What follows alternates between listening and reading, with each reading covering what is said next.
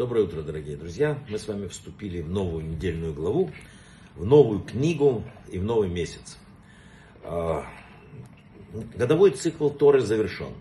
Четыре книги Торы завершены, и мы при тот дворим, к которому мы сейчас приступили, это только повторение. Если перевести это на, ну, скажем, учебный язык, то закончился учебный год, закончился семестр, и теперь вот эта э, книга Дворим, это только подготовка к тому экзамену, который мы сдадим в Рошашана в Илуле, когда нам будет вынесен приговор на Новый год.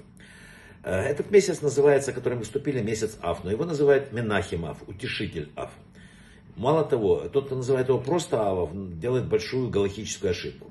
Дело в том, что именно в этом месяце мы ждем утешения за те горести, которые произошли именно в этом месяце гибель первого и второго храма.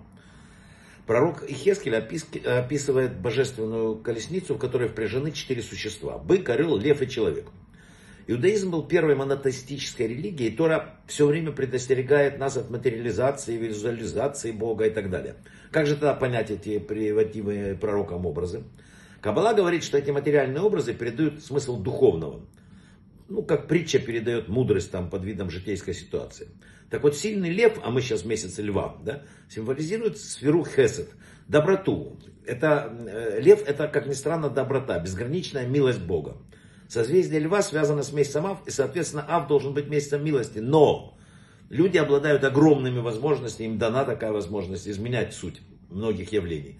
Э, ну и мы с вами там наделали делов 9 ава. После этого многое изменилось. Кстати, косвенно это подтверждается тем, что во времена храма самым радостным праздником еврейского календаря было 15 ава. По значимости Талмуд говорит, что это как Йом-Кипур.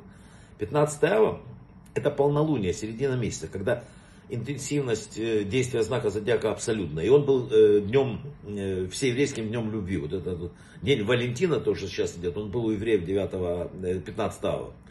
С одной стороны, вот этим месяцем управляет солнце, оно излучает тепло, символизирует милость и хесед. С другой стороны, месяц связан с стихией огня, и это гвура и суровость. Вот это двойственность этого месяца, в котором имеется и пост 9 ава тяжелый, и праздник 5 ава.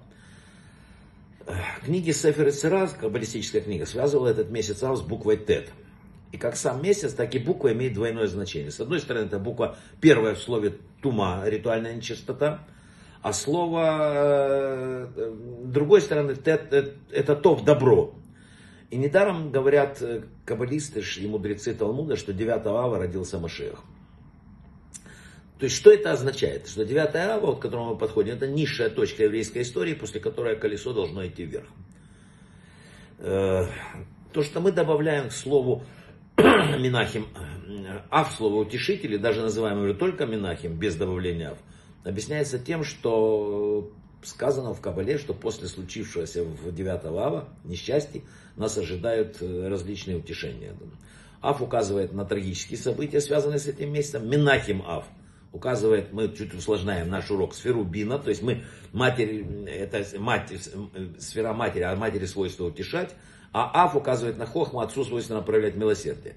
Поэтому это очень сильный месяц. Все немножко боятся, и в Кабале написано, что э, в этот месяц действуют очень сильные такие негативные силы. Но вы знаете, негативность этого месяца связана только с тем, если ты неправильно его используешь. Вот, например, солнце.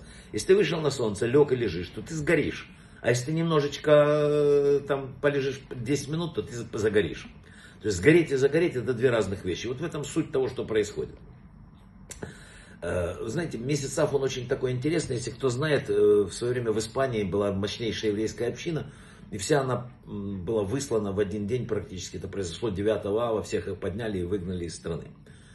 Но через несколько лет, именно 9 ава, а написано, что Бог никогда не посылает болезнь, перед тем, не послав перед этим лекарство, была э, экспедиция Колумба которая также вышла, она 9 должна была выйти, вышла 10 утром, которая была на еврейские деньги, которые конфискованы были э, королем, э, эта экспедиция вся э, была основана.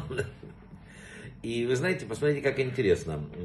Все это было как раз тогда, когда казалось, что выхода уже нету. А на самом деле Колумб открыл Америю, в которой родилась потом одна из самых мощных еврейских общин в мире. Раздел Дворим, который мы сейчас начинаем, всегда читают в шаббат, предшествующий 9 ава. И вот эта неделя всегда перед 9 ава, день траура по разрушению храма. И вот надо задуматься об одной важной вещи. В этот день мы оплакиваем не прошлое, а настоящее. Потому что сказано, что каждому поколению, в дни которого не построен храм, засчитывается, как будто оно его разрушило. Таким образом, мы с вами, к сожалению, не смогли достигнуть того уровня, когда храм э, может быть построен. Но у нас еще есть впереди следующий год, этот месяц. Мы должны вот именно над этим подумать. И поверьте мне, Аф, он, Минахимов, он э, утешитель, он хороший, добрый месяц. Надо только в этом месяце не терять себя, надо в этом месяце понимать, что мы готовимся сейчас уже к Рошашана, мы пошли, уже вышли на финишную прямую, нам скоро будет вынесен приговор, нам, э, всем странам, всем абсолютно. И поэтому надо постараться за эти оставшиеся вот э, короткий промежуток времени внести какой-то вклад, то, что все было хорошо. Браха в